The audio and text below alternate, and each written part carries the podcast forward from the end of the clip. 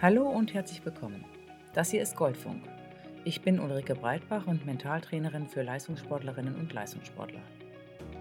In dieser Rubrik des Podcasts widme ich mich den Trainerinnen und Trainern. Von euch wird viel verlangt und in Sachen Technik, Taktik oder Bewegungslehre gibt es auch sehr viele Angebote, die ihr nutzen könnt. Aber gerade wenn es darum geht, mit Stress, Druck und den eigenen sowie äußeren Ansprüchen umzugehen, da werdet ihr als Trainer häufig alleine gelassen. Hier bekommt ihr Hintergrundinformationen zu Themen aus dem Mentaltraining, der Psychologie und dem Emotionscoaching, die euch dabei unterstützen, besser mit euren Athletinnen und Athleten umzugehen.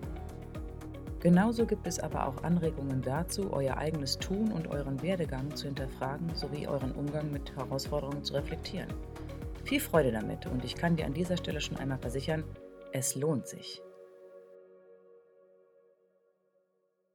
Hallo und herzlich willkommen bei Goldfunk. Der Stolz ist die Ressource, die das Feld von Durchsetzung und Einfluss stärkt. Stolz empfinden wir, wenn wir etwas geleistet haben, wenn wir durch unser Handeln etwas vollbracht oder ein Ziel erreicht haben. Dann empfinden wir Stolz. Denn dann nähern wir uns unserem idealen Ich an, also der Vorstellung, wie wir selber gerne sein möchten. Diese Ressource gibt uns Energie und nährt unseren Selbstwert. Interessanterweise erlebe ich es sehr häufig, dass AthletInnen mit genau dieser Ressource Schwierigkeiten haben dass es schwierig ist, für sie zu benennen, wann sie genau authentischen Stolz gespürt haben. Nicht wenige verwechseln Stolz mit Arroganz. Aber Arroganz ist etwas anderes als authentischer Stolz, der aus dem Bewusstsein für die eigene erbrachte Leistung heraus resultiert. Denn Arroganz bedeutet, dass jemand sich künstlich über andere stellt. Das heißt, jemand wertet jemanden anderen ab, um sich selber zu erhöhen.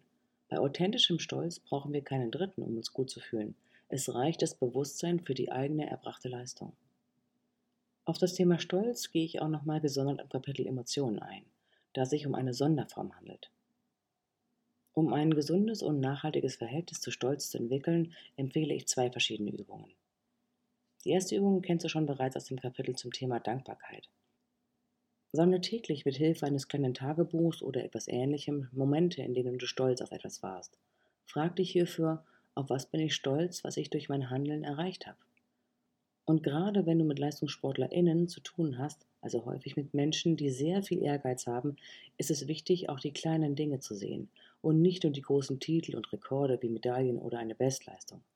Es ist unheimlich wichtig, die kleinen Dinge zu sehen und wertzuschätzen. Wie ein zu Ende gebrachtes Training im strömenden Regen oder dafür, dass jemand sehr gewissenhaft sein Trainingsbuch führt. Dafür, dass jemand in einer schwierigen Situation den Mund aufgemacht und für sich oder andere eingestanden Schaut auch nach den Momenten, die im ersten Moment erstmal Energie gekostet haben und am Ende wiederum Energie freisetzen können. Wo wurde ein Hindernis überwunden oder aus dem Weg geräumt, durch Anstrengung oder Taten? Bei der zweiten Übung geht es um das konkrete Erleben von Stolz.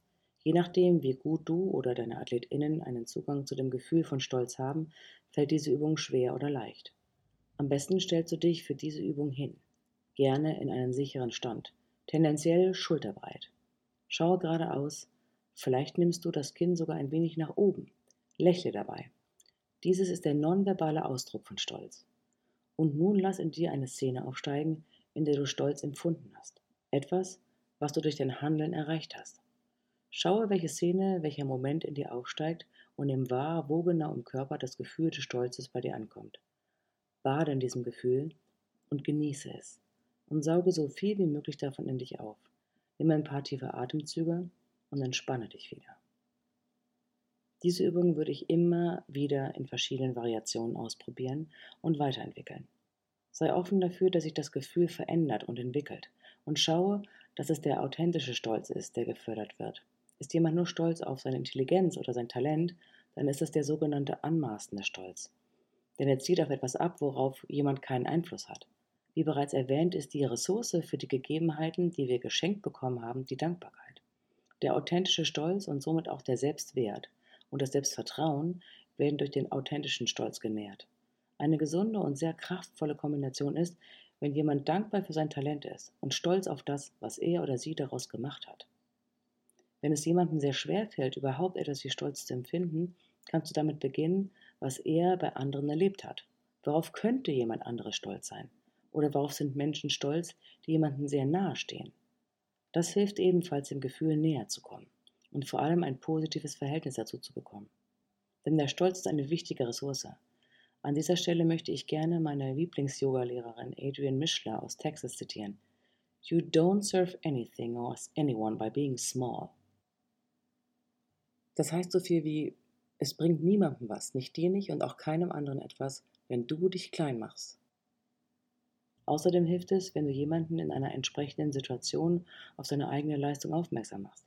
Dann, wenn jemand nach einer Verletzung wieder die ersten Läufe macht, in so einem Moment zu sagen, siehst du, was du dir hier erarbeitet hast?